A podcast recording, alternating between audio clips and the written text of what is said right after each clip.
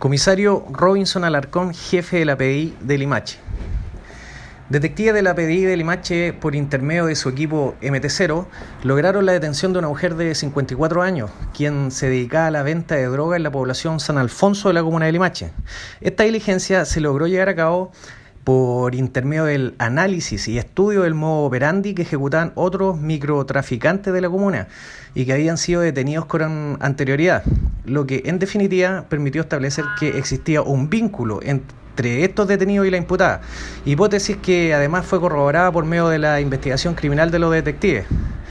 Los antecedentes eh, fueron canalizados con el fiscal a cargo de la investigación, quien gestionó una orden de entrada y registro para el domicilio de la imputada, montándose un operativo policial y que en definitiva culminó con la incautación de más de 20 gramos de cocaína base y 30 gramos de clorhidrato de cocaína, por lo que se procedió a la detención de la imputada, quien fue puesto a disposición del juzgado de garantía para su respectivo control de detención.